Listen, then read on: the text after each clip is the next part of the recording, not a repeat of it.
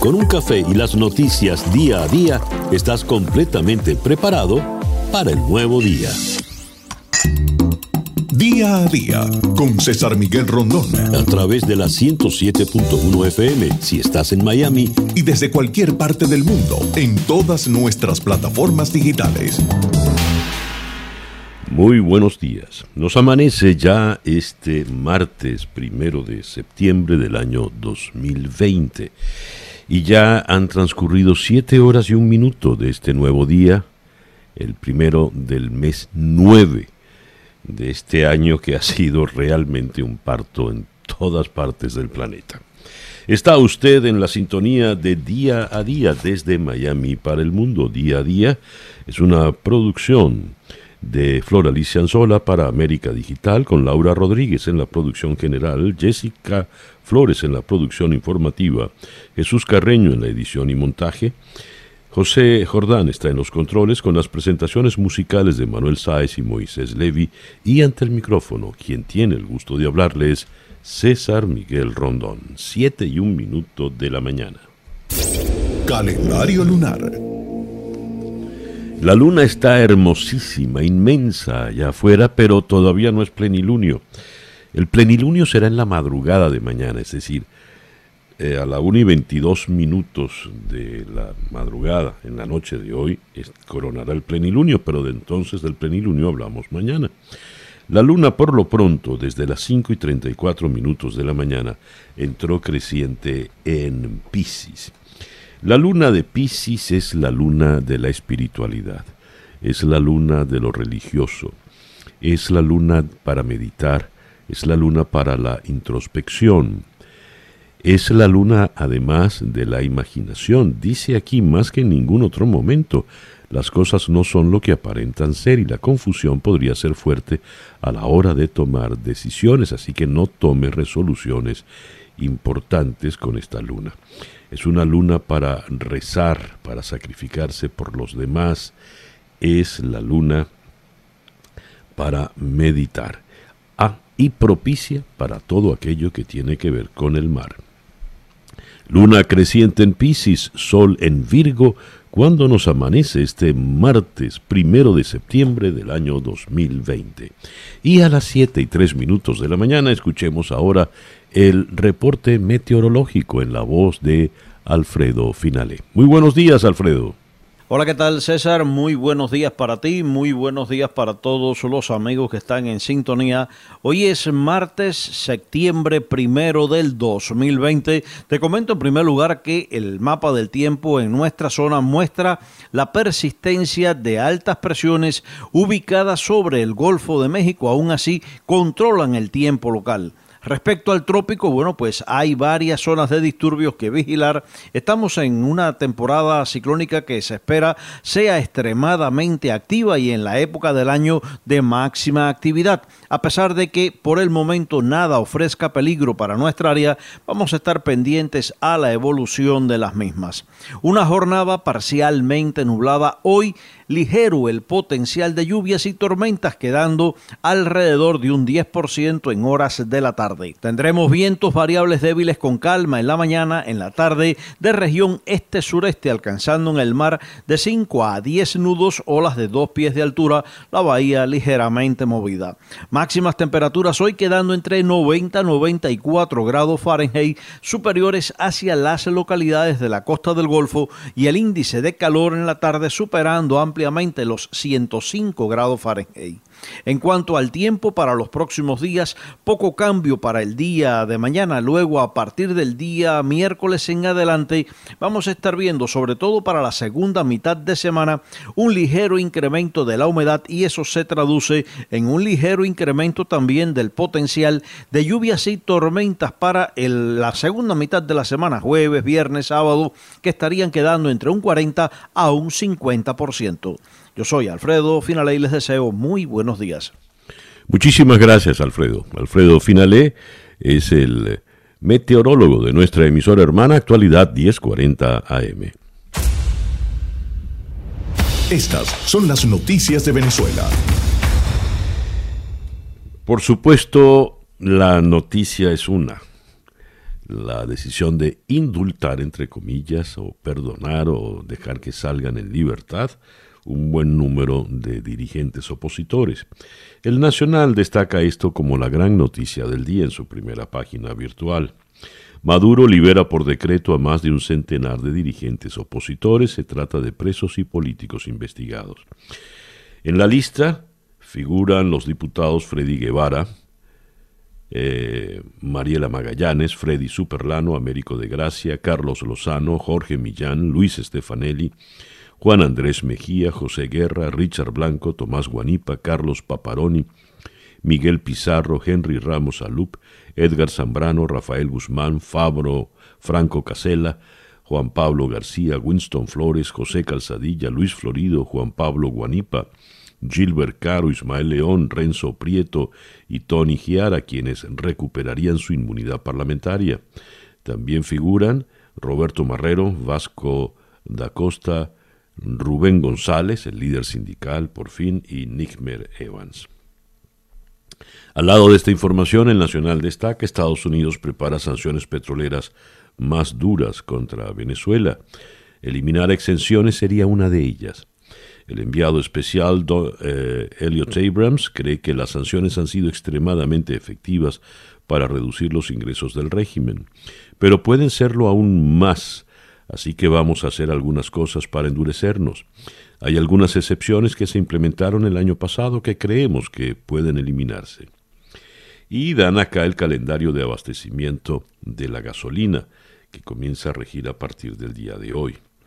La ONG Médicos Unidos Venezuela, que ofrece balances no oficiales ante el silencio del régimen sobre lo que ocurre en los centros sanitarios del país, informó que recibió la notificación de ocho nuevas muertes de profesionales del sector, siete médicos y un auxiliar de farmacia. El diario 2001, indulto a 110 opositores prende el hervidero.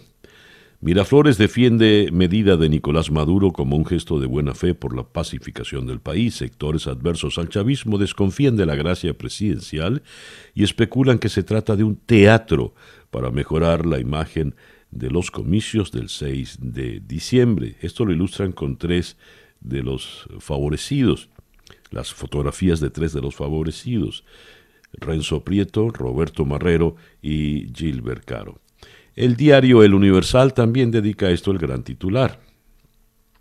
Indulto presidencial a más de 100 diputados y presos políticos. La medida incluye a periodistas y personas relacionadas con casos políticos por la justicia venezolana. Y también destaca, detienen la producción en Cardón por falla en reformador de nafta. La compañía surtidora se negaría a dar garantías a PDVSA. Esto complica, por supuesto, mucho más la situación de el abastecimiento de gasolina. Ha sido muy polémica la medida mm, adoptada por el régimen en el día de ayer. Voy a leer la reseña de Associated Press, que es la reseña que firman desde Caracas los corresponsales de manera tal de que tendremos una visión acá un poco más fría o menos acalorada que la que podemos tener los venezolanos a la hora de tocar un tema tan, tan espinoso, hirviente. El gobierno de Nicolás Maduro anunció el indulto de 110 personas, entre los que se destacan legisladores opositores detenidos, algunos refugiados en embajadas en Caracas o en el exilio, a los que había acusado de intentar derrocar al mandatario. El gesto se produce antes de las elecciones legislativas previstas para el 6 de diciembre, que los partidos opositores que apoyan a Juan Guaidó decidieron boicotear argumentando que no hay condiciones justas. La intención del gobierno bolivariano es profundizar el proceso de reconciliación nacional para la Unión Nacional para que los asuntos políticos sean dirimidos por vías pacíficas y por vías electorales, dijo Jorge Rodríguez, el ministro de Comunicación, que fue quien hizo el anuncio. Y nos dan acá algunas reacciones. Ni Maduro es presidente ni yo soy delincuente, dijo Américo de Gracia, quien está exiliado en Italia.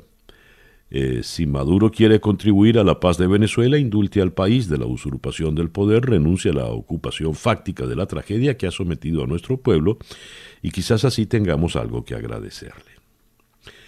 La, la lista, destaca la nota de AP, excluye a Leopoldo López y a Julio Borges, entre otros. Eh, y el activista Gonzalo Jimio, a quien estamos tratando de contactar para el día de hoy, del foro penal, indica que la lista de 110 personas que fue leída públicamente por el ministro, allí 50, solamente 50 son presos políticos que actualmente están privados de libertad. Veremos qué ocurre. Jimio recomienda prudencia hasta no leer el decreto para saber realmente a qué atenerse. La prudencia impone no sacar conclusiones jurídicas o fácticas hasta que el decreto esté disponible y pueda ser analizado y más allá hasta que no se conozca cómo será aplicado e interpretado. Jeff Ramsey, de la institución académica Washington Office on Latin America, dijo que esto es claramente el producto de negociaciones por la puerta trasera entre el gobierno de Maduro y los sectores moderados de la oposición que no incluyen a Guaidó. Y creo que esta opinión que viene desde Washington es importante. El hecho de que estén negociando abiertamente, desafiando al gobierno de Estados Unidos y a Guaidó, muestra que una parte creciente de la oposición venezolana se ha frustrado con el estancamiento político de Venezuela están más interesados en buscar acuerdos graduales que en insistir en que Maduro tiene que irse antes de que se pueda negociar algo significativo.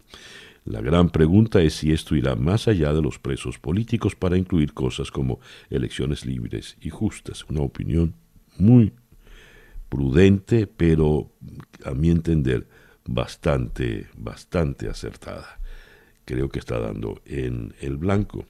Por lo pronto, como decíamos, Elliot Abrams ha dicho que Estados Unidos prepara nuevas sanciones a la actividad petrolera, consideran que están funcionando las sanciones, cosa que la oposición no lo acepta. Y según James Story, el embajador de Estados Unidos en Venezuela, que despacha desde Bogotá, dadas las circunstancias, dice lo que quiere el régimen es dividir, insiste en que todos deben permanecer al lado de Guaidó. Y Guaidó ha dicho sobre estos indultos, es una trampa y no vamos a caer.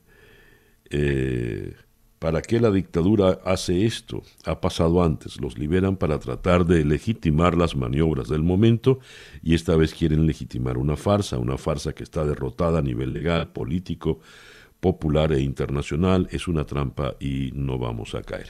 A Elliot Abrams dice que la propuesta de María Corina Machado es surrealista, la propuesta esta de la Fuerza eh, de Paz. María Corina me dice que debemos tomar un mágico plan B que resuelva todos los problemas de Venezuela. No sé qué tan responsable sea decir eso por la gravedad de los problemas que Venezuela afronta. Así pues están las cosas en el panorama político venezolano. Es un momento donde lo que debe prevalecer sin duda alguna es la prudencia. No es el momento de los cabezas calientes. 7 y 18 minutos de la mañana. Noticias de Latinoamérica. Eh, comenzamos por Bogotá. Fiscal y Corte hablaron de cómo sería la entrega del proceso de Uribe luego de que se conoció que la Sala de Instrucción de la Corte Suprema de Justicia decidió enviarle a la Fiscalía General el proceso contra el expresidente Álvaro Uribe. En la tarde de ayer, el fiscal general Francisco Barbosa se desplazó hasta las instalaciones del alto tribunal para reunirse con los magistrados de esa sala. La reunión duró 30 minutos y en ella se habló cómo sería la logística para entregarle a la Fiscalía el expediente del caso Uribe. De todas maneras, la Fiscalía está a la espera de la notificación oficial y la radicación del expediente en el ente acusador. Brasil registró un fuerte descenso en el número de casos y fallecidos en las últimas 24 horas. Eh, el Ministerio de Salud confirmó 3.862.311 casos acumulados, 120.828 fallecidos. Eh, sismo de magnitud 6.8 sacude la zona norte de Chile sin daños de magnitud. Y siguiendo en Chile, el gobierno amenazó ayer con invocar una ley de seguridad de Estado para sancionar a camioneros en huelga, luego de que se rompiera el diálogo entre las partes en medio de una creciente preocupación por problemas en las cadenas de suministros. Dimite el ministro mexicano del Ambiente tras criticar al gobierno.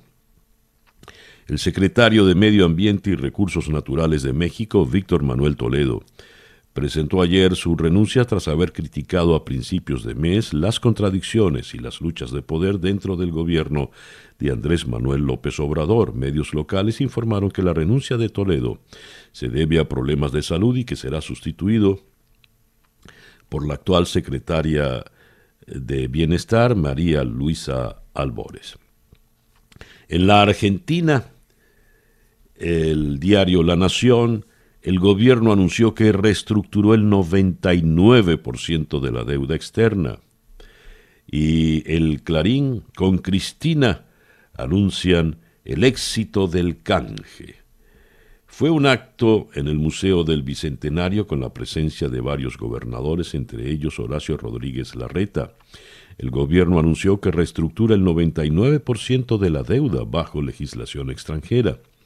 El 1% que no entró son bonistas que no llegaron a anotarse, y lo que se resalta de este proceso es que hay un alivio de 37.700 millones de dólares en el nivel de deuda. Tampoco habrá ya lugar a litigios en este canje y se espera que ayude a estabilizar la economía. Eh, en Lima, el diario El Comercio, fiscal de la Nación, abre investigación a Ollanta Humala. El exmandatario habría incurrido en presunta colusión y asociación ilícita para delinquir al favorecer a la constructora Odebrecht. Así pues, las cosas en la América Latina, el reloj nos indica que ya son las 7 y 21 minutos de la mañana. Escuchas día a día con César Miguel Rondón. Eh, la agenda para el día de hoy, martes primero de septiembre. Vamos a comenzar en Madrid, conversando con Héctor Casanueva, quien es el vicepresidente ejecutivo del Foro Académico Permanente Unión Europea, América Latina y el Caribe, profesor en la Universidad de Alcalá de Henares. El COVID y la economía mundial. ¿Cómo ha transformado esta crisis la economía del mundo? ¿Qué podemos esperar una vez que el COVID pase y entremos en esos tiempos que ansiamos el eh, post-COVID? Luego vamos a ir hasta la ciudad de Toronto para conversar con el destacado académico venezolano, el politólogo, el doctor Ángel Álvarez. Es, eh, está allá en la Universidad de Toronto. Con él queremos analizar también tomando distancia y viendo esto desde el punto de vista académico, alguien que ha estudiado tanto eh, el, el mundo de la política. ¿Cómo se puede interpretar la medida reciente de indulto, entre comillas, de perdón, de libertad en todo caso, para más de 100 eh, dirigentes políticos? Y estamos procurando hacer contacto con eh, Gonzalo Jimio, el abogado del Foro Penal, para que nos dé su perspectiva eh, jurídica, vida cuenta que ellos en el foro penal se dedican precisamente al tema de los presos políticos. Esto tratando de buscar opiniones que no se dejen contaminar en este momento de tanta vehemencia, iracundia, confusión que hay, rabia o perdón o indignación, o, es una mezcla extraña de sentimientos lo que hay con la medida de Maduro y con lo que haya habido detrás de esa medida. Luego de Toronto vamos a ir hasta Milwaukee, en Wisconsin, cerca de la ciudad de Kenosha. El presidente Trump va hoy a Kenosha en un momento muy, muy complicado por la tensión racial en Estados Unidos. Esto lo vamos a abordar con Jocelyn Pruna, quien es presentadora eh, de Telemundo Wisconsin.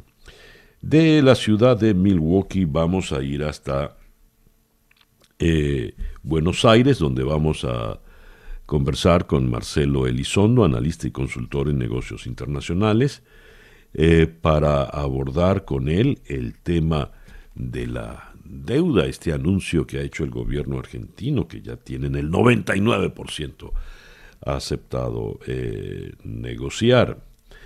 Y de Buenos Aires vamos a Caracas para conversar con el economista especializado en temas petroleros, Luis Oliveros, porque en paralelo a las medidas de indulto, ya ustedes escucharon, Elliot Abrams ha dicho hay que poner más presión, más medidas, las medidas están teniendo éxito, que es lo que precisamente reclaman muchos que no están en la oposición, que dicen las medidas solo están afectando a los venezolanos, no al gobierno. Nicolás Maduro no deja de rodar, Nicolás Maduro y los suyos tienen gasolina. Somos los venezolanos los que no tenemos gasolina. Luego iremos a Ciudad de México para conversar con Heidi Osuna, quien es la eh, directora de ENCOL, una agencia dedicada a la investigación en opinión pública y estudios de mercado. La aprobación de Andrés Manuel López Obrador ha caído, ha caído 15 puntos, sin embargo todavía se mantiene alto por encima del 50%. Esa pues nuestra agenda para el día de hoy. Eh, martes primero de septiembre del año 2020. Y el reloj nos indica que ya son las 7 y 26 minutos de la mañana. El editorial con César Miguel Rondón. En medio de todo el hervidero que ayer cundió en las redes sociales, donde todos hablaban, insultaban, opinaban, se retractaban. Bueno, en realidad casi pocos se retractaron.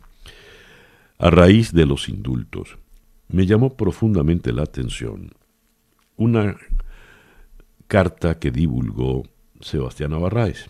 Es una carta que le escribe Loren Saleh a Juan Requesens. Loren Saleh estuvo preso estuvo preso allí también en el helicoide. Hoy por hoy está exilado, está en España y se ha dedicado pues a lo que siempre se dedicó, a defender derechos humanos. En la carta Saleh destaca algo. No es amigo personal de Requesens, intentó verlo estando presos en el helicoide, no, no fue posible, no, no tienen amistad, pero le escribe desde esa condición del que ha estado preso injustamente, del que ha estado secuestrado, y por la razón que sea, logra salir, logra por fin dormir abrazando a sus hijos bajo un techo familiar en su casa, una comida caliente, una cama limpia. Así, en esos términos humanos, Loren le habla a Juan Requesén. Pero lo que me llamó la atención de la carta no era tanto el, tono solidario, sino la observación que hace de cómo el tema del preso político no se entiende suficientemente fuera de la cárcel. Y hacía alusión a sectores opositores. Porque si bien es cierto que Maduro, en el cinismo y la indolencia que le han y la crueldad que le han caracterizado en todos estos años en el poder, utiliza a los presos solo como barajitas de cambio. También es cierto que estas personas que injustamente han estado presas y torturadas, pues son seres humanos, que no tienen por qué ser de la misma manera instrumentos, fichas, peones de un juego de ajedrez de elementos opositores. Entonces, entre las críticas, pareciera que nadie se alegra de que puedan estar en libertad. Eso es lo que subrayaba Lorenz Saleh, que pocos celebran ese detalle de la felicidad. Felicidad porque eh, corta, porque es una libertad chucuta, porque nunca debió estar preso, porque nunca debió estar torturado. Sí, pero lo estuvo y ha logrado por fin respirar con algo de alivio y libertad. Yo sugiero que leamos todos esa carta de Lorenz Saleh porque nos pone en otros zapatos y nos permite, en medio de esta inmensa confusión por el, el aire enrarecido en el cuadro político opositor venezolano, nos permite, en medio de la confusión, decía, entender un poco la vida, la situación del que injustamente ha sido detenido, privado de su libertad y torturado. La carta de Lorenz Alej a Juan Requesens. Y a esta hora escuchemos el reporte, perdón, el coronavirus update en la voz de Juan Camilo Gómez. Muy buenos días, Juan Camilo. Buenos días, César Miguel. Hoy, martes primero de septiembre, amanecemos con más de 25.5 millones de casos de coronavirus que dejan más de 851 mil muertos. En Estados Unidos hay más de 6 millones de casos que dejan más de 183 mil muertos y en Florida más de 623 mil 400 casos, para un total de 11 mil 331 muertos. Dios mío. Muchísimas gracias, Juan Camilo. Juan Camilo Gómez es nuestro compañero en actualidad 1040 AM. 7 y 37 minutos de la mañana, Capicúa, acá en día a día. Las noticias de hoy en Estados Unidos. Washington Post, gran titular en primera página, apunta a la violencia. Biden ataca duramente a Trump, llama al presidente, le define como una presencia tóxica. The New York Times ilustra su primera página con el discurso de ayer de Biden en Filadelfia. confronta a Trump en liderazgo, en los temas de liderazgo en medio del caos, le hace responsable por todo el descontento que se está viviendo en el país. Él vive diciéndonos que si él es el presidente, usted se va a sentir seguro, dice Biden. Bueno, él es el presidente. Así no lo sepa o no lo quiera saber. A ver, hoy martes el presidente va a ir a Kenosha y va a ir en un momento donde ha decidido defender al adolescente que asesinó a dos personas y le disparó a tres. Trump defiende al adolescente evitó condenar las acciones de Kyle Rittenhouse, el adolescente blanco de 17 años que disparó en contra de tres manifestantes, tratando, provocando la muerte de dos de ellos. Él estaba tratando de alejarse aparentemente y se cayó, luego lo atacaron con mucha violencia. Estamos analizando todo esto. Esa fue una situación interesante. Ustedes vieron la misma grabación que yo vi y él estaba tratando de alejarse de ellos, eso parece, y se cayó y luego lo atacaron con mucha violencia. Y es algo que estamos evaluando ahora y que está bajo investigación, pero creo que él estaba en aprietos muy graves, probablemente lo habrían matado.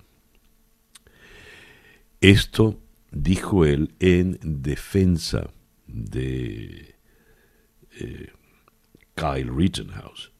No solo se niega a condenar al muchacho que asesinó, sino que le defiende.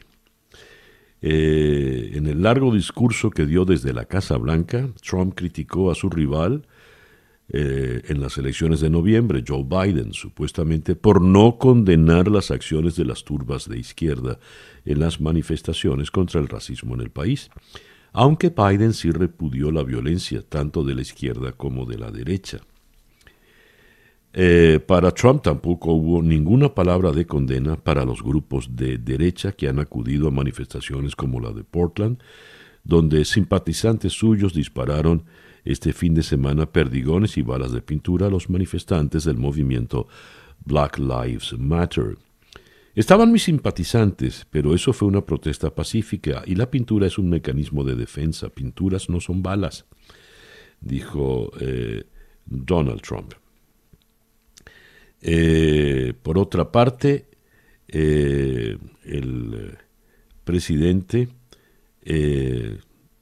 no, no va a visitar en Kenosha a la familia de el de la, de la persona que resultó asesinada allí.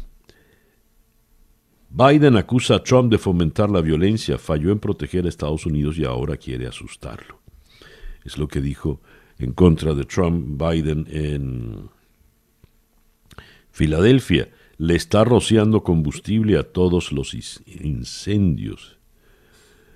Eh, y aquí está la frase que les había comentado previamente. La verdad es que Donald Trump ha fallado en proteger a Estados Unidos y ahora está tratando de asustar a Estados Unidos.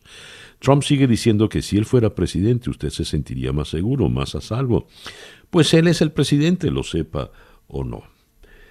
¿Alguien cree que habrá menos violencia en Estados Unidos si Trump es reelecto? se preguntó Biden. Necesitamos justicia y seguridad Estamos enfrentando múltiples crisis, las cuales bajo la administración de Trump se siguen eh, multiplicando. Trump no puede detener la violencia porque por años la ha fomentado.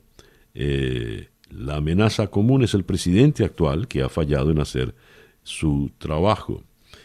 Ese fue el discurso, el primer discurso que da Biden fuera de estado de Delaware de donde él es eh, oriundo.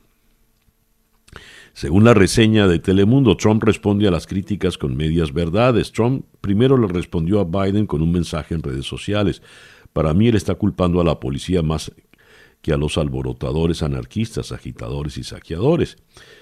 Biden no los puede culpar porque perdería el apoyo radical de la izquierda de Bernie, referencia a Bernie Sanders. En fin, esta es la campaña electoral inédita que se está viviendo en Estados Unidos en estos tiempos raciales. Y hablando de racismo, eh, hay una nota en primera página del The New York Times que firma Helen Cooper. El coronel Anthony Henderson ha sido eh, un militar con una hoja de servicios destacadísima en el cuerpo de Marines. Eh, ha sido condecorado en múltiples combates con experiencia en liderazgo. Eh, en tres oportunidades ha sido nominado para ser ascendido a general, a general de brigada. Eh, incluso el secretario de la Marina, Richard Spencer, manuscrita de recomendación al coronel, porque está eminentemente calificado para ser un general de brigada del cuerpo de Marines. Pero nunca lo han ascendido. ¿Por qué? Pues porque los Marines nunca han tenido un general negro y el coronel Henderson es black, es negro, como dice acá esta nota. En fin, los tiempos que vivimos, dirían. El reloj indica que son las 7 con 44 minutos de la mañana. La información del mundo día a día. Comenzamos en la ciudad de Berlín. Un grupo de manifestantes contrarios a las restricciones impuestas por el coronavirus han insultado y escupido al ministro de Sanidad alemán, el cristiano demócrata Jens Spahn, tras un acto electoral en Bergisch Gladbach, en el oeste de Alemania. El gobierno y la Unión Demócrata Cristiana han condenado los hechos ocurridos el fin de semana. Debatir si es democracia y no gritar e insultar, ha apuntado Spahn a través del Twitter. Algunos profesores rusos temen ser obligados a recibir la vacuna Sputnik V para volver a clases.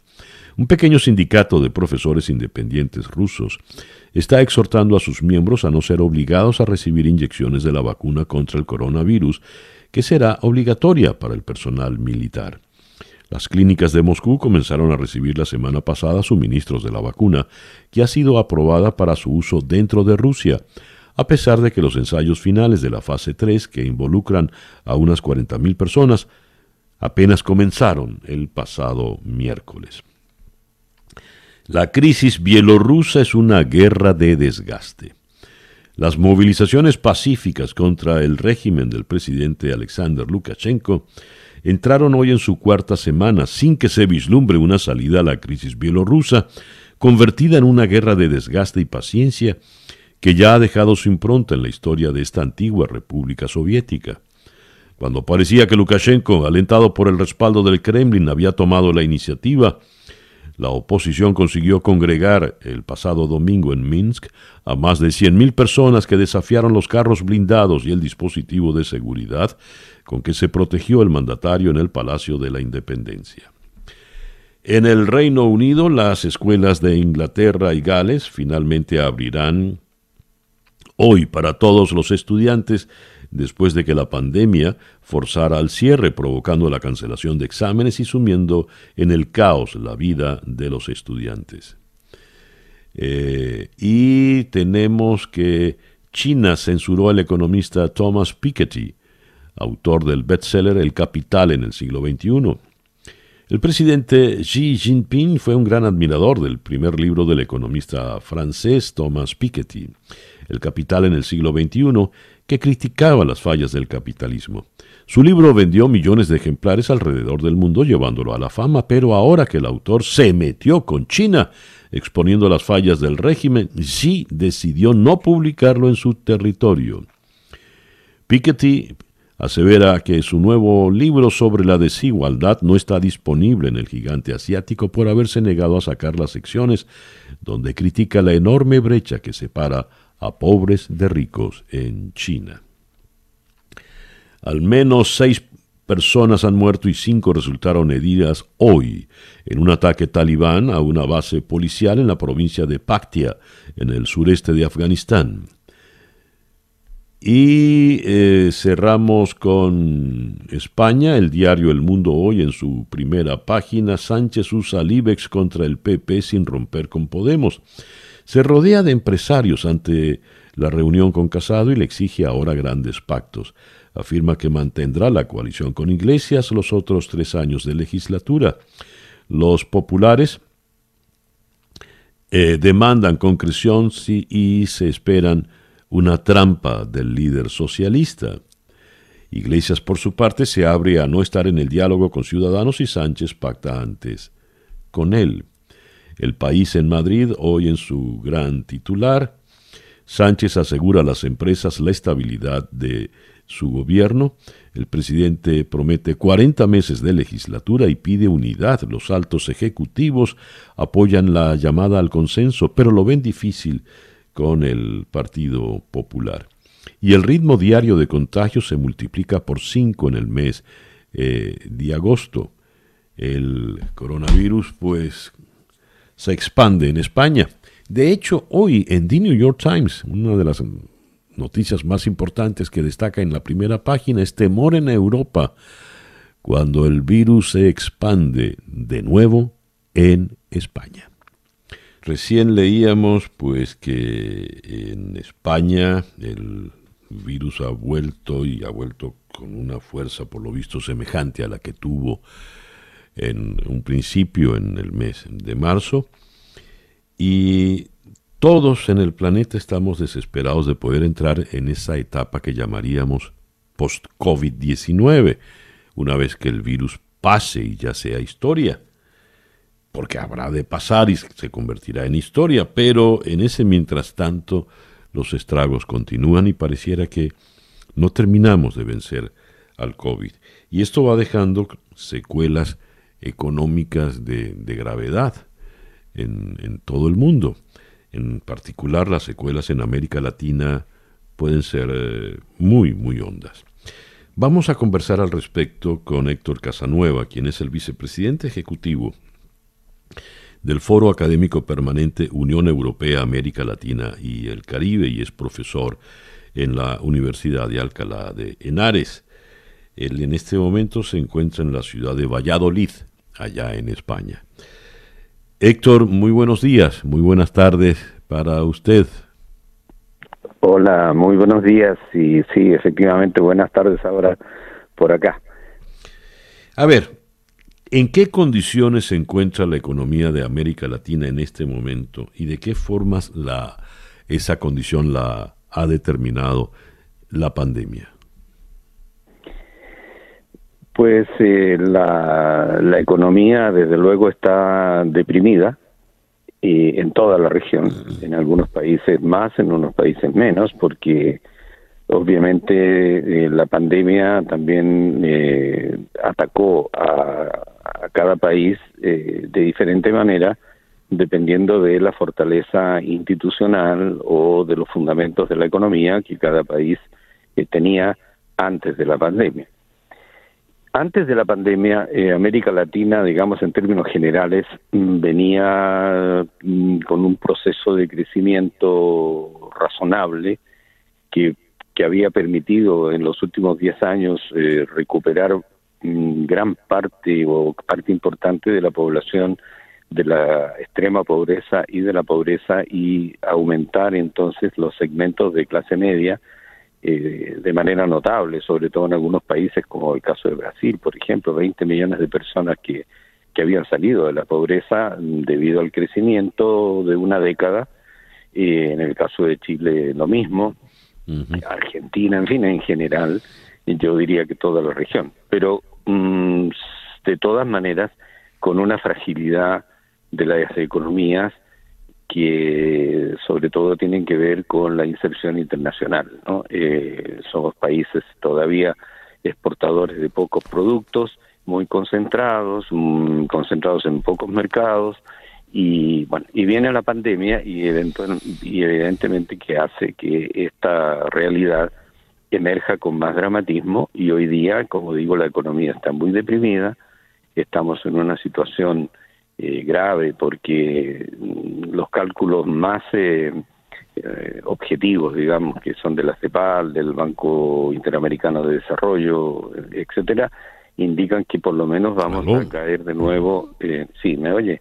Sí, sí, se, se perdió solo un, instante. Continúe, por favor. Ah, sí, y entonces digo que, el, que bueno, los cálculos más realistas y objetivos indican que vamos a sumar eh, ahora en esta pandemia unos 40, 45 millones más de personas en la pobreza, que el, desempleo va a crecer nuevamente a un 14, un 15%, y que el producto de la región en promedio va a caer del orden del 14%, es decir, vamos a retroceder una década, vamos a tener una nueva década perdida, ¿no? Estamos volviendo a los niveles de 2010. A ver, eh, cuando hace esa referencia a la cifra del, desempleo, ¿para cuándo se está estimando ese 14%? No, ya. Ah, ya, estamos en un 14% que además eh, queda eh, más eh, dramáticamente impactado por el hecho de que más del 50% del empleo en la región, siempre estamos hablando de promedio, ¿verdad? De toda la región, el, el 50% en promedio es empleo eh, precario, informal, que no está eh, afiliado, por ejemplo, a sistemas de seguridad social, a sistemas de seguros de desempleo, etcétera. Eh, la situación es muy dramática realmente y lo que cabe es articular políticas inmediatas de, de shock a la, a la situación de la crisis, pero al mismo tiempo buscar también políticas de largo plazo para que esto se, se, canalice bien y no llegue, no, no vuelva a suceder. ¿Medidas de shock de qué tipo? Bueno, las medidas de shock tienen que ver claramente primero con que los estados tienen que hacer transferencias directas a la población vulnerable. Tienen que hacer sistemas de eh, ingreso básico solidario a todo ese segmento de población que hoy día no puede salir a la calle a vender, por ejemplo, la gente que está en la economía informal y que depende de, salir a la calle a vender sus productos y que no puede salir porque están confinados debido a la cuarentena, por ejemplo. Transferencias directas también a los grupos eh, etarios más vulnerables que son obviamente la tercera edad y, y los niños, ¿no? Eh, cuando hablamos de transferencia directa estamos hablando de dinero en concreto que tiene que llegar al bolsillo de las personas y no solamente cajas de alimentos y estas cosas que también se suelen se suelen hacer pero que no no no, no solucionan eh, todo eh, el problema.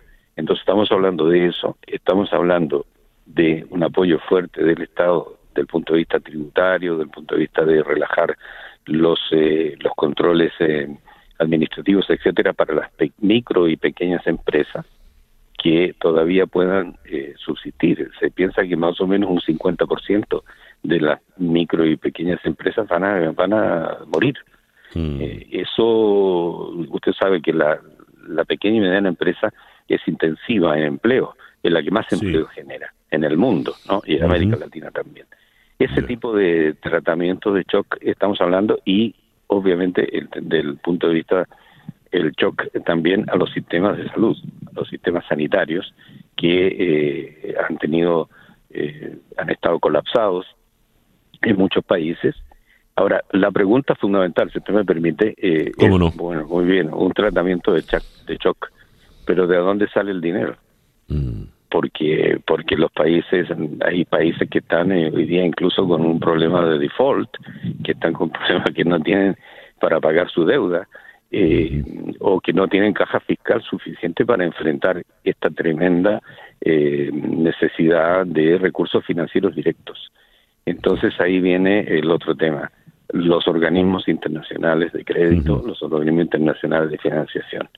Y ahí hay que articular un mecanismo de entendimiento con estos organismos, el Fondo Monetario Internacional, el Banco Mundial, etcétera, los distintos fondos, para eh, que haya transferencias eh, blandas, digamos, de dinero que los estados puedan utilizar en este tratamiento de shock. Bueno, vamos a cruzar los dedos. Eh, Héctor, muchísimas gracias a usted por atendernos en esta mañana.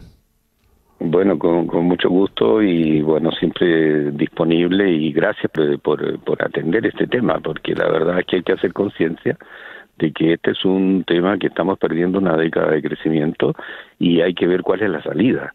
¿Qué vamos a hacer para adelante? ¿no? Y eso implica la integración latinoamericana, por ejemplo, que siempre se dice, pero que no la hemos logrado. Y si no nos unimos como se unió Europa, no vamos a salir de la crisis. Así es. Gracias, doctor Casanueva. Bueno, pues a usted. Héctor Casanueva es el vicepresidente ejecutivo del Foro Académico Permanente Unión Europea, América Latina y el Caribe y es profesor en la Universidad de Alcalá de Henares. Estaba en la ciudad de Valladolid. Cada vez que oigo Valladolid me viene la memoria de la primaria donde murió pobre y abandonado Cristóbal Colón. Ocho y cuatro minutos de la mañana en día a día desde Miami para el mundo y antes estuvimos en Valladolid, vamos ahora a la ciudad de Toronto, donde en la línea telefónica tenemos al destacado politólogo venezolano, al doctor Ángel Álvarez. Ángel, gracias por atendernos en esta mañana. Muy buenos días. Buenos días, César. ¿Cómo estás? Muy bien, complacido de hablar contigo y de que nos hayas atendido. Yo feliz. Ángel, te molestamos en esta mañana porque eh, has ganado un prestigio muy merecido como politólogo, como estudioso de la política, del quehacer entre los hombres para gobernar. Y en este momento hace falta una mirada un tanto distante, un tanto fría sobre lo que está aconteciendo en el panorama político venezolano. El viernes pasado sale en libertad el preso político más emblemático de la dictadura, el diputado Juan Requesens, luego de dos años de, de virtual secuestro, y todo indicaba que era parte de alguna negociación. Eh, a voces se corría el secreto de que en esa negociación participaban Enrique Capriles, eh, Stalin González y algunos otros dirigentes opositores. En el día de ayer, confirmando que se trata de un paquete amplio, entran eh, indultos, perdones para eh, más de 110 dirigentes opositores, algunos de ellos, la buena parte, una buena parte de ellos son diputados. Esta noticia es vista con reticencia, algunos la condenan abiertamente, el argumento es si Maduro no es presidente, Maduro no puede indultar, además yo no he cometido delito. En la práctica, Maduro no es presidente, pero sigue despachando desde Miraflores, donde está el poder en Venezuela, y en efecto deja en libertad a estas personas. ¿Podrías explicarnos, a tu entender como conocedor de la política y sus misterios, académicamente hablando, ¿podrías explicarnos qué es lo que está ocurriendo? Bueno, eh, yo creo que Maduro necesita urgentemente eh, una relegitimación. Eh, evidentemente Maduro tiene el poder, Maduro es el presidente, algunos dicen que de facto, sea como sea, es el presidente, tiene el control de la situación del país más que cualquier otro político y la presidencia de la República más que cualquier otra institución y negar eso es sencillamente, bueno, se hace por conveniencia política o por, por terquedad, pero, pero es un hecho objetivo. Ahora, ese presidente que está en Miraflores y que gobierna, eh, necesita enfrentar unas situaciones complicadas. En primer lugar, una crisis de salud pública descomunal, una situación económica inaguantable, una crisis de servicios a todo dar, escasez absoluta o prácticamente absoluta de gasolina y de gasoil, lo cual se traduce en capacidad de desplazamiento de los camiones cargados de alimentos y medicina, lo cual complica cualquier de salud pública en Venezuela. Eh, e, esa situación adversa requiere de un, de un de un relajamiento de las de las tensiones para ganar cierta base de apoyo sobre la cual tomar decisiones. Para eso necesita una oposición. Y evidentemente la oposición que estaba tratando de construir eh, de una manera así a su medida, mediante la intervención de partidos políticos y, y el pacto con la llamada mesita, eso no es suficiente. No es suficiente en términos de credibilidad a nivel internacional, especialmente en Europa y en muchos otros países que no incluyan los Estados Unidos de la administración Trump. El resto de los países están pendientes de ver decisiones eh, más políticamente correctas y menos manipuladoras para poder entrar en algún tipo de, de, de relajamiento de las tensiones con Venezuela. En ese sentido, pues eh, también debe haber tensiones dentro de algunos sectores del propio partido, la persecución a los sectores, a ciertos sectores incluso muy radicales del chavismo, indica que hay dentro algunas tensiones de importancia que tienen que ser resueltas. Todo eso pues indica, creo yo, que hay una necesidad de parte de Maduro de reganar base de apoyo y reganar legitimidad para tratar de ganar unas elecciones medianamente competitivas. Eh, unas elecciones que va a ganar sin duda alguna porque la oposición está sumamente fragmentada y, y además de eso el sistema electoral sumamente manipulado e intervenido.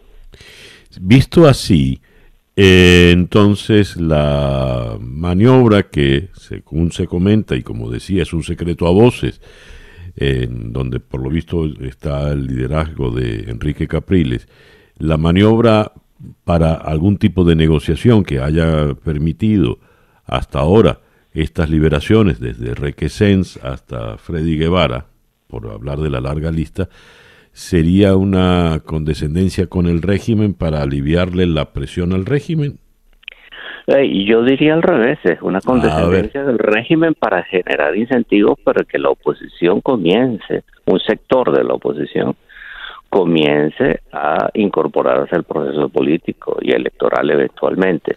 ¿Y eso cómo lo ves? Es un proceso de desarrollo, eso yo no lo veo de, de una forma definitiva. Este es un primer paso, como una señal que da el gobierno, diciéndole, bueno, está bien aquí, tienes unos cuantos presos que perdiste en la batalla, porque veamos esto básicamente como una confrontación. Hay una confrontación que el gobierno ganó En esa confrontación que el gobierno ganó, hubo presos, si quieres llamémoslos presos de guerra. El gobierno le está diciendo, te devuelvo tus presos y comencemos a negociar.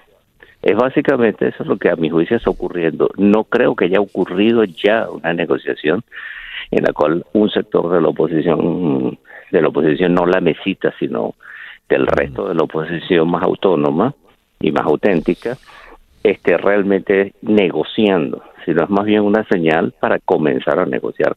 Claro, esas esas eh, señales seguramente se dieron en un contexto de conversaciones directas o indirectas que la facilitan. Ahora, eh, ¿cómo queda Juan Guaidó y su gobierno interino en todo a todas estas? Ha sido, ha sido, ha sido, eh, ¿cómo queda Guaidó y el gobierno interino? Ha sido muy llamativo el apoyo ya desesperado por parte de Estados Unidos, al menos del Departamento de Estado, las declaraciones del embajador Story, recientemente las de Abrams. ¿Cómo queda? Mira, yo creo que el gobierno Guaidó es un gobierno con un eh, término bien claro. En diciembre se acaba. Y es un gobierno fallido, en el sentido de que hizo una enorme cantidad de promesas que no pudo cumplir y que no va a poder cumplir. Y eh, está haciendo muy mal el papel de tratar de recuperar su espacio porque ese llamado a conversación de todos los sectores de la oposición eh, no tiene otra, pues tiene que tiene que intentar hacerlo, pero es bien sabido que va a fracasar. O sea, allí no se va a incorporar no se va a incorporar María Corina y no se van a incorporar aquellos que quieren participar en elecciones, bien sea en cualquiera de las condiciones, como la visita, o mejorando las condiciones, como el sector que tú has mencionado que está detrás de la liberación de estos detenidos políticos. De forma tal que yo creo que Guaidó eh, le llega el momento de o reorientar radicalmente su política o sencillamente está para esta coyuntura ya pasó su momento, no tiene posibilidades de realmente incidir en lo que está ocurriendo, ¿no? Claro, todavía tiene una gran influencia al parecer en los Estados Unidos, pero y eso no es despreciable, no porque los Estados Unidos vaya a intervenir eh, militarmente en Venezuela y nada por el estilo, sino por el poder de presión que tienen los Estados Unidos, no solamente sobre el gobierno de Maduro, sino en, el resto de los actores internacionales. Eso no es despreciable, pero la capacidad de transformar eso en acciones efectivas dirigidas a presionar al resto de la oposición o presionar al gobierno de Maduro ha sido muy limitada hasta ahora y yo creo que va a ser cada vez más limitada mientras se acerca el lapso de caducidad de ese gobierno. Eh, Elliot Abrams, por cierto, calificó de surrealista la propuesta de María Corina Machado, con lo cual la, descarta y la, la, descalifica. Eh, y mientras hace eso, apoyan y le consolidan el apoyo a Guaidó. La voz radical eh, queda un poco aporreada, en todo caso con poca influencia, nunca tuvo mayor, pero con, con poca influencia.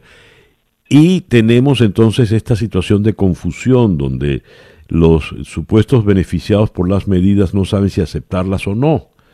Es decir, Freddy Guevara no sabe si salir o no de la Embajada de Chile, cosa que además va a depender del embajador que le dirá, mire, ya usted no tiene por qué estar, seguir aquí. En, ese, en esa suerte de limbo y de confusión, Maduro va a seguir tranquilo en Miraflores.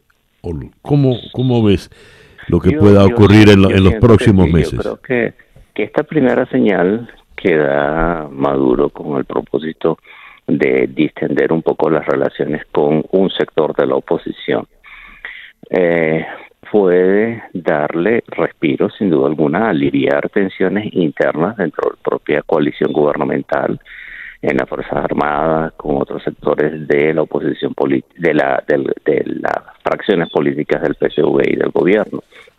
Yo creo que este round eh, le beneficia.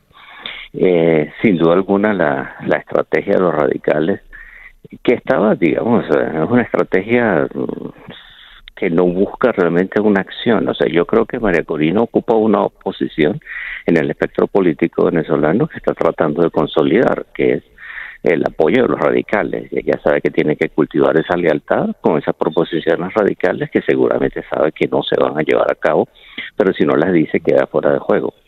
Entonces, eh, es como un poco, digamos, decir, aquí estoy yo, esta es mi posición y, y de aquí no me muevo. Y ahí va a estar, ahí, de ahí no se va a mover y va a crecer muy poco, pero es el único espacio político que tiene. Eh, de forma tal que el, eh, el juego queda ahorita, principalmente a mi juicio, en manos de Maduro de un lado y de los sectores de la oposición que sean capaces de capitalizar adecuadamente este paso que ha dado Maduro. Si la posición es esto no significa nada, este mm, no no aceptamos el, indulto, este los que estamos presos nos quedamos presos y los que estamos en el exterior exiliados nos quedamos exiliados, pues bueno, madurar sus elecciones con un sector de la oposición, especialmente la mesita y tal vez algunos otros sectores. Eh, no las perderá, las ganará. No ganará mucha legitimidad, pero tampoco quedará destruido.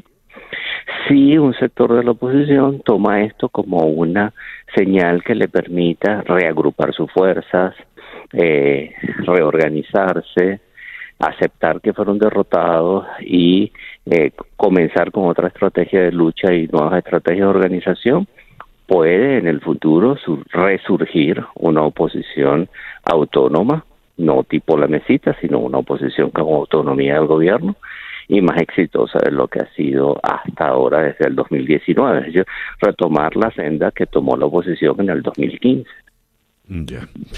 Ángel, muchísimas gracias pues por habernos atendido en esta mañana. Gracias a ti, César Miguel. Era el doctor eh, Ángel Álvarez, destacado politólogo venezolano desde la ciudad de Toronto. 8 y 17 minutos de la mañana acá en Día a Día desde Miami para el mundo. Día a Día con César Miguel Rondón. Y de Toronto vamos ahora a la ciudad de Milwaukee en el estado de Wisconsin, en Estados Unidos, para conversar con Jocelyn Pruna, la presentadora de noticias de Telemundo Wisconsin. Jocelyn, muy buenos días. Gracias por atendernos. Claro que sí, buenos días a ti. Jocelyn, a ver, el presidente eh, piensa pasar hoy de visita por Kenosha. ¿Cuál es el ambiente que se está viviendo allí en Wisconsin? Te cuento que su visita tiene mucha controversia porque el gobernador de nuestro estado, Tony Evers, le envió una carta pidiéndole que por favor reconsidere su visita, que él piensa que en este que no es el momento para venir. También el alcalde de la ciudad de Kenosha, donde él va a estar haciendo un recorrido por los lugares donde hubo disturbios y también saqueos, también le pidió que por favor reconsidera que él le va a dar la bienvenida pero cualquier otro momento, pero que en este momento no. Entonces hay muchos líderes que están en contra de, de, la visita y también hay líderes que están a favor, como el senador de Wisconsin, Ron Johnson, que le va a dar la bienvenida al presidente y también algunos residentes que piensan que es bueno que él venga a ver todo lo que está pasando aquí. A ver, eh, ¿cómo ha caído el, las última, la última declaración del presidente donde prácticamente libró de culpa o de responsabilidad al adolescente que mató a dos manifestantes en manifestaciones días atrás. ¿Cómo ha caído eso allá en Wisconsin? Bueno, hay personas igual en los dos lados, pero la mayoría yo pienso que estaba sorprendido por los, las declaraciones del presidente porque al principio todo se vio como que él vino, el Kyle Rittenhouse, que es el sospechoso de 17 años, hizo el tiroteo al drede, pero él estaba diciendo en su comentario, como estabas mencionando, que, que vimos el mismo video y que eh, Kyle Rittenhouse, que es el sospechoso, fue el que lo atacaron. Entonces, completamente cambió la historia. Entonces, ahora estamos analizando a ver qué va a pasar después de eso, porque Incluso tenemos esas declaraciones en el noticiero hoy de las 11 y estamos esperando a ver si podemos recibir respuesta del otro lado. A ver, pero esto no caldeará aún más los ánimos eh, para la visita. Me imagino que sí, vamos a ver qué pasa. Hay, tanta controversia con, con esta visita, mucha tensión y él se espera que aterrice a las doce y media, así que vamos a ver qué pasa con eso. ¿Y qué está previsto en la visita? Eh, ¿Qué se supone que va a hacer eh, Trump allí en, en Kenosha? Bueno, él llega a las doce y media en el aeropuerto de Waukegan y después va a hacer un recorrido por Kenosha, donde hubieron negocios que fueron destruidos por incendios y saqueos, entonces espera que él haga un recorrido también, esperan que se reúne con el departamento de policía y exactamente en qué calles va a estar no sabemos, pero yo creo que va a ser más o menos en el centro de, de Kenosha donde, donde sucedió todo, pero va a haber muchísima seguridad y ya tenemos muchos oficiales de la Guardia Nacional en, en esa área y aún se espera más seguridad con el presidente ahí. Muy bien. Bueno, estaremos muy pendientes, Jocelyn. Gracias por atendernos en esta mañana. Gracias a ti. Jocelyn Pruna es la presentadora de noticias de Telemundo Wisconsin, nos hablaba desde la ciudad de Milwaukee. Leo en la primera página del diario La Nación en Buenos Aires lo siguiente. Tras meses de negociación, el gobierno anunció ayer que cerró el canje de deuda bajo ley extranjera con el 99% de los acreedores y así dejó atrás el default con los bonistas privados. La adhesión explícita fue del 93,5% y gracias a las cláusulas legales de esos bonos se extendió a la casi totalidad. Con ese impulso, Alberto Fernández dio algunos ejes de la política económica que presentará en el presupuesto 2021, que incluye un déficit fiscal de 4,5% del PIB y la puesta en marcha de un plan de obras públicas y vivienda por unos 500 mil millones de pesos. Y como un detalle muy importante, se reseñan que estuvo acompañada por la vicepresidente Cristina Kirchner, que volvió a la Casa Rosada tras 265 días. ¿Qué significa esto? ¿Cuán importante y realmente trascendental es este anuncio? Abordemos el tema con Marcelo Elizondo, analista y consultor en negocios internacionales, presidente del capítulo argentino de la International Society for Performance Improvement y eh, escribe con regularidad en Infobae. Vamos hasta Buenos Aires. Marcelo, muy buenos días. Muy buenos días, ¿cómo están? Un gusto escucharlos. Gracias. Eh, ¿Cuál es la verdadera trascendencia de este anuncio que hizo el presidente Fernández? Es significativa. La Argentina tenía su estado de deuda pública en virtual cesación de pagos, en una condición de irregularidad no definitiva, porque había iniciado negociaciones con sus acreedores, pero la renegociación de la deuda era un capítulo necesario para volver a poner en orden el horizonte. Aquí lo que ha hecho la Argentina es despejar su futuro inmediato de vencimientos significativos de deuda pública y poner eh, en orden entonces uno de los pilares de su presupuesto. Un presupuesto que está dañado porque todas las consecuencias del COVID-19 han obligado, como en tantos países, al fisco a poner en marcha programas de emergencia y han reducido la recaudación fiscal como consecuencia de una recesión económica. Por lo que, si bien las irregularidades surgidas de la emergencia se mantienen y dejarán efectos, al menos esta otra, la de la deuda pública y los inminentes vencimientos que no iban a poder ser eh, cubiertos regularmente, se ha despejado. Esto es lo que le está permitiendo al presidente Fernández anunciar, como hizo ayer, eh, nuevos programas para el día después, como el de determinadas obras de infraestructura pública. A ver, cuando acá se habla de cifras absolutas, del 93,5%, el 99%, eh, quiere decir que ha despejado todos los inconvenientes en función del presupuesto del año entrante el gobierno de Fernández? Lo que ha hecho el gobierno de Fernández es renegociar con los acreedores que aquí en la Argentina llamamos extranjeros o que como usted mencionaba en la introducción son tenedores de título de deuda bajo ley extranjera, o sea, contratos firmados bajo la ley de New York. Eh, esto ha sido renegociado virtualmente en su totalidad, 99%.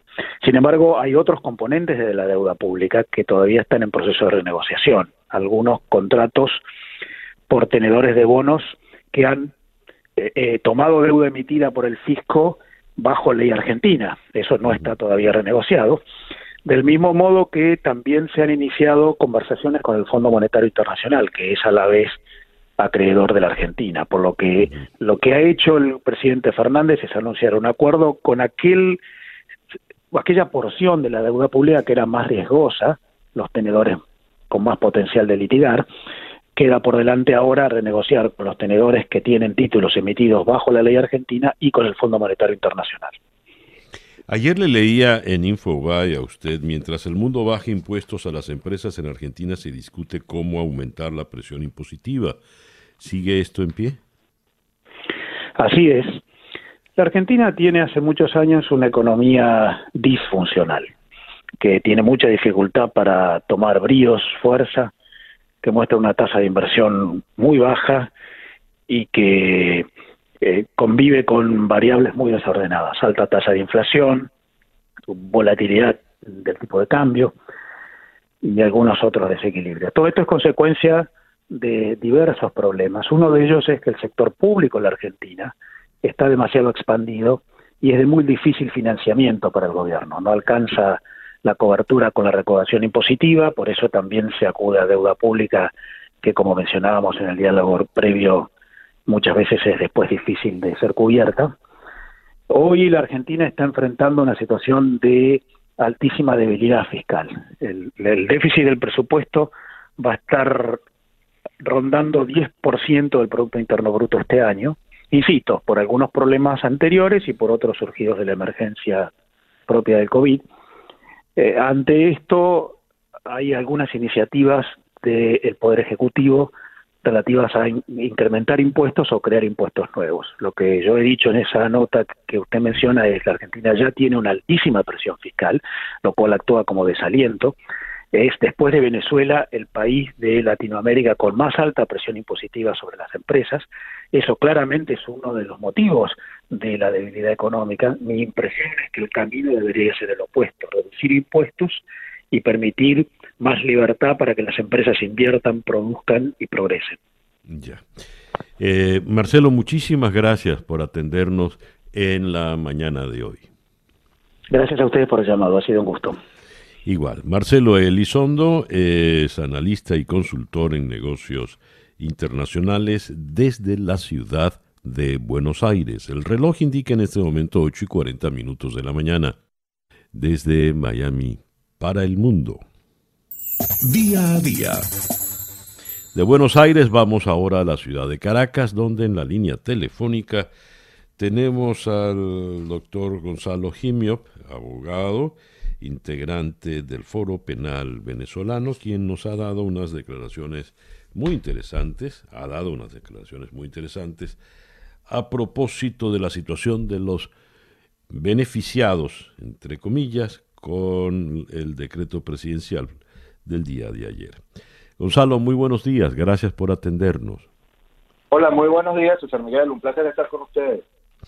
Gonzalo, me llamó la atención eh, una cuenta que presentaste eh, a propósito de los beneficiados del día de ayer. Solo 50 son realmente presos políticos. ¿Podrías discriminar eh, esos números, por favor? Sí, fíjate, una de las primeras cosas que hay que aclararse, San Miguel, es que todavía no conozco a nadie que haya visto el decreto formalmente publicado en Gaceta Oficial. ¿Qué quiere decir esto? Que hasta ahora nos estamos basando eh, básicamente en dos cosas. En lo que fue la cadena nacional del día de ayer, en las declaraciones de Jorge Rodríguez, y en unos extractos del decreto que eh, habría publicado Tarek William Saab en su cuenta de Twitter. Es decir, no tenemos un documento oficial sobre el cual basarnos, ¿no? Sin embargo, eh, tomando en cuenta lo que dijo lo que dijo Jorge Rodríguez el día de ayer, eh, sacando las cuentas nos damos eh, nos percatamos de que son 110 las personas que aparentemente estarían incluidas dentro de esta lista de indultos. De esta lista de 110 personas, quienes estaban, eh, estaban al día de ayer materialmente presos, eran solo 50 personas. Eran solo 50 personas de las 110 que se mencionó. Eh, el resto de las personas está compuesta por un lote de 23 personas que 16 eh, de ellas estaban ya bajo medidas cautelares, es decir, estaban en libertad condicionada, estaban procesadas, no, han sido condenadas. Eh, siete estaban ya en libertad plena porque habían cesado sus procesos de alguna manera, entonces ya tenían libertad plena. Y luego tenemos, eh, eso hace un, un segundo bloque de 23 personas. Y luego tenemos un tercer bloque de 37 personas que estaban sujetas a investigaciones, pero no habían sido nunca restringidas en su libertad. Eh, y se trata de personas, por ejemplo, que están en el exilio o que nunca estuvieron restringidas de ninguna manera en su libertad. Por ejemplo, de este último lote podemos mencionar a Henry Vamos al Luto, que aparentemente estaba sujeto a una investigación penal, pero nunca estuvo en realidad restringido en su libertad, ¿no? Es decir, estos indultos abarcarían a estas 110 personas, eh, pero en realidad materializar efectivamente la libertad eh, o para materializar efectivamente la libertad serviría solamente para 50 personas. Esa es la cuenta que tenemos en el foro penal hasta ahora. Ok, Gonzalo. Eh, declaraste algo que me llama, que me parece muy importante. La prudencia impone no sacar conclusiones jurídicas o fácticas hasta que el decreto esté disponible y pueda ser analizado. Y más allá, hasta que no se conozca cómo será aplicado e interpretado. Hasta ahora no se ha hecho nada. Cuando dices jurídicas o fácticas, entiendo que fácticas puede entenderse como políticas. Y cuando dices cómo será aplicado e interpretado, es cómo va a funcionar. ¿Verdad? Exactamente. Puede, puede montarse en un avión Miguel Pizarro y regresar a Venezuela sin ningún inconveniente. Bueno, cuando abran el aeropuerto de Maiquetía. Preguntas como esas son las que quedarían en el aire. Ahora, me gustaría, puntualizar, me gustaría puntualizar lo siguiente, Gonzalo. 50 presos que salen en libertad, 50 presos políticos no, no es poca cosa. Aparte del reconocimiento tácito de que tenías a 110 personas eh, eh, investigadas, por lo menos. Por cuestiones por, cuestiones políticas. Muy bien, salen esas 50. ¿Cuántas y quiénes son los que quedan adentro? Porque para nada se ha tocado, por ejemplo, a ningún eh, militar, eh, ninguna palabra para el general Baduel y hasta Maripili Hernández habló de los presos políticos del propio chavismo. ¿Qué nos puedes comentar? Bueno, mira, eh, sí, yo hacía ayer esa acotación, César Miguel, porque fíjate, ya hay incluso disparidades en cuanto a la interpretación y aplicación del decreto. Eh, ayer, por ejemplo, fueron excarceladas de manera inmediata eh, eh, varias personas desde el SEBIN y otras personas desde otros centros de reclusión, pero en otros lugares de reclusión, como por ejemplo en Ramo Verde, lo que se dice a los familiares es que hasta que no esté el decreto en Gaceta, no se va a proceder a la escarcelación de nadie. Entonces, fíjate, ya tenemos que allá hay como eh, diferentes interpretaciones y formas de aplicación de la instrucción que se dio en cadena nacional dependiendo del órgano de custodia de que se trate, ¿no? Por eso yo hacía esa acotación. Ahora, eh, ¿qué pasa con los que no están allí? Yo ayer también decía que en este tipo de situaciones, como las razones que dan lugar a la toma de estas medidas no son jurídicas, sino son políticas, es muy difícil explicar primero por qué unos salen y cuál es el sentido o el objetivo que tiene la salida o la escarcelación o la finalización de un proceso contra algunos.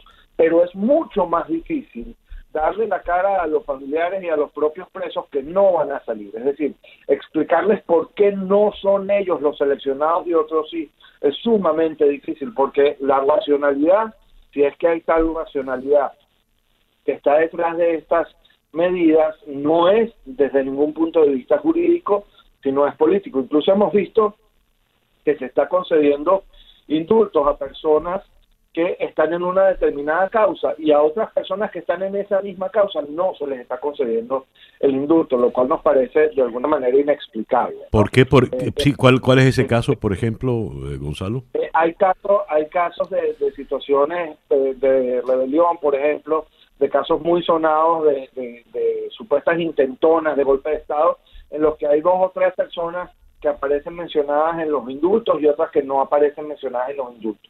Nosotros una de las cosas que interpretábamos el día de ayer es que como aún no ha sido publicado en Gaceta Oficial, es posible, no estoy diciendo que vaya a ser así, por cierto, no quiero que la gente vaya a generarse expectativas eh, que, no quiero generar, pero es posible que cuando esté en Gaceta Oficial ese decreto tenga una lista de personas que sea o más amplia o más restringida, eso no lo sabemos. Por eso se hacía la acotación al principio de que lo primero que tenemos que esperar es en Gaceta Oficial el decreto, porque es muy difícil adelantar opiniones sobre algo que todavía solo se conoce a través de una cadena nacional, ¿no? Entonces sí, tenemos situaciones complejas, situaciones que nos explican. Tenemos, por ejemplo, te voy a poner un caso, eh, los eh, policías metropolitanos tienen eh, años, años, son quizás en este momento los presos políticos más antiguos del régimen ya algunos de ellos incluso han cumplido la condena y ni siquiera fueron mencionados, mientras que hay otras personas que tienen eh, poco tiempo eh, presas políticas, que tienen poco tiempo detenidas, que sí fueron específicamente consideradas. Menciono otro ejemplo, nosotros tenemos registradas eh, 29 mujeres como presas políticas. Eh, la lista que leyó ayer Jorge Rodríguez solamente incluye a seis de esas 29 mujeres. ¿Por qué las otras no y estas otras seis sí? No hay todavía eh, una razón que permita eh, argumentar a favor o en contra de una posición sobre ese tema, ¿no? Entonces, está muy complicado eso que tú planteas, saber por qué unos sí se alegran o por qué unos sí fueron considerados y otros no han sido considerados, ¿no? Es muy difícil saberlo hasta ahora y sobre todo la incertidumbre se mantiene porque yo lo quiero reiterar, no ha aparecido ni siquiera en la página de la presidencia de la República, está publicado en este momento el decreto, el texto completo, el texto íntegro del decreto. Y eso hace pues que la incertidumbre se incremente y que la angustia que sienten los familiares en este momento, por ejemplo, están ya la gente del Foro Penal, Alfredo Romero está en Ramo Verde con los familiares allá esperando, pero no hay información, no se sabe qué va a pasar. Y eso es precisamente porque todavía no hay una línea clara de actuación y porque algunos centros de reclusión actúan de una manera y otros centros de reclusión actúan de otra manera. Muy bien. Gonzalo, muchas gracias por eh, atendernos en la mañana de hoy. Siempre a la orden, señor Miguel. Un placer. Gonzalo Jimiop, abogado del Foro Penal Venezolano. Desde Caracas, 8 y 50 minutos de la mañana. Sintonizas día a día con César Miguel Rondón. En medio de todo esto, el gobierno de Estados Unidos consolida su apoyo a Juan Guaidó y su gobierno interino. Eh, lo había declarado el embajador James Story y eh, hoy se destacan unas declaraciones de Elliot Abrams. El Nacional dice Estados Unidos prepara sanciones petroleras más duras contra Venezuela. Eh, ¿Qué puede ser una sanción más dura? Sanciones que, por cierto, han criticado no pocos sectores, incluyendo sectores opositores, porque le hacen daño al público venezolano, al pueblo venezolano, no al régimen. Nicolás Maduro no ha dejado de tener gasolina, tampoco Jorge Rodríguez o Diosdado Cabello, pero usted sí. Usted tiene que hacer una larga cola para poner gasolina. ¿Cuáles podrían ser estas sanciones? En la línea telefónica, el economista especializado en petróleo, Luis Oliveros. Luis, buenos días. Hola César, buenos días, ¿cómo estás? ¿Cuáles podrían ser estas sanciones, Luis? Mira, eh, se habla de que en primer lugar se le va a prohibir a, Venezuela eh, seguir haciendo los swap, los intercambios de crudo por gasolina, por, por combustible, en este caso por diésel. a diferencia de la gasolina, ha quedado por fuera del tema de la gasolina, de, las sanciones, y se le, se le está permitiendo al gobierno de Maduro eh, seguir eh, importando diésel a cambio de crudo. Este, se habla de que para octubre se le va a prohibir a Venezuela este tipo de este, acción. Como tú lo viste ahorita, Yo creo que Nicolás Maduro, ni Nicolás Maduro, ni Jorge Rodríguez, ni el aquí gobernante, esté preocupado porque se vaya a quedar él sin diésel o se vaya a quedar él sin gasolina. El tema es que si deja sin diésel a Venezuela, y ojo, aquí tenemos que, porque yo sé que es un tema controversial, que aquí yo no estoy diciendo que el desastre en el sistema refinador es culpa de las sanciones, eso sabemos muy bien, y tú y yo hemos hablado muchísimas veces de que hay un desastre del sistema refinador donde Venezuela debería de ser, este, lo era, este, debería seguir produciendo suficiente diésel para abastecer el mercado interno, al igual que, al igual que gasolina, al igual que el, resto de, de, los combustibles, pero en la situación actual, Venezuela y su sistema refinador está en y Venezuela no puede abastecer totalmente al mercado interno a pesar de la disminución de la demanda por el tema de la crisis económica. Pero hoy necesita de las importaciones para cerrar esa brecha entre demanda y oferta de diésel. ¿Quién consume diésel en Venezuela? Bueno, en Venezuela consume diésel quienes producen alimentos, con el tema de los gestores, la maquinaria, pero también transporte pesado, transporte de personas, hay carritos por supuesto que se mueven por diésel, ambulancias, este, generación termoeléctrica.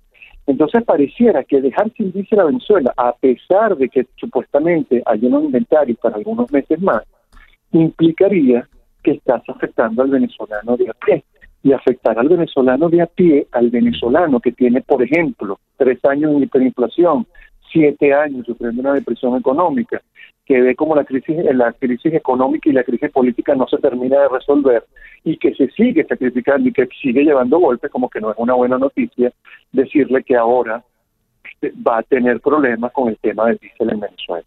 Yo sé que es un tema complicado, yo sé que es un tema controversial, pero las sanciones deberían estar enfocadas en generarle daño a la élite gobernante, porque ese supuestamente es el objetivo.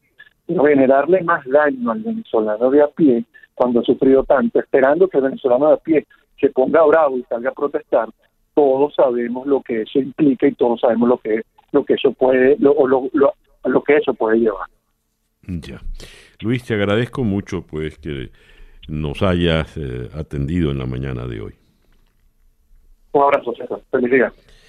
Luis Oliveros desde eh, Caracas, economista especializado en petróleo. Por cierto, en esa misma declaración donde Elliot Abrams eh, habló lo de las sanciones, calificó la propuesta de María Corina Machado de, de surrealista. María Corina me dice que debemos tomar un mágico plan B que resuelva todos los problemas de Venezuela. No sé qué tan responsable sea decir eso por la gravedad de los problemas que tiene Venezuela. Cita textual para Elliot Abrams. Y el reloj dice que ya son las 8 y 54 minutos de la mañana. La sorpresa del iPod con César Miguel Rondón. Y después de una mañana tan cargada de noticias convulsionadas, nada mejor que cerrar con esta fiesta del calipso, el calipso guayanés, interpretado por Aquiles Baez, su trío, y la voz maravillosa de Betsaida Machado. Así llegamos pues al final de Día a Día por el día de hoy. Día a Día es una producción de Floralicia Anzola para América Digital con Laura Rodríguez en la producción general, Jessica Flores en la producción informativa, Jesús Carreño en la edición y montaje, José Jordán en los controles y ante el micrófono quien tuvo el gusto de hablarles, César Miguel Rondón. Gracias pues por permitirnos estar allí. Tengan todos el mejor día posible y a las 8 con 56 minutos. Para variar, Barbarita. Pitos.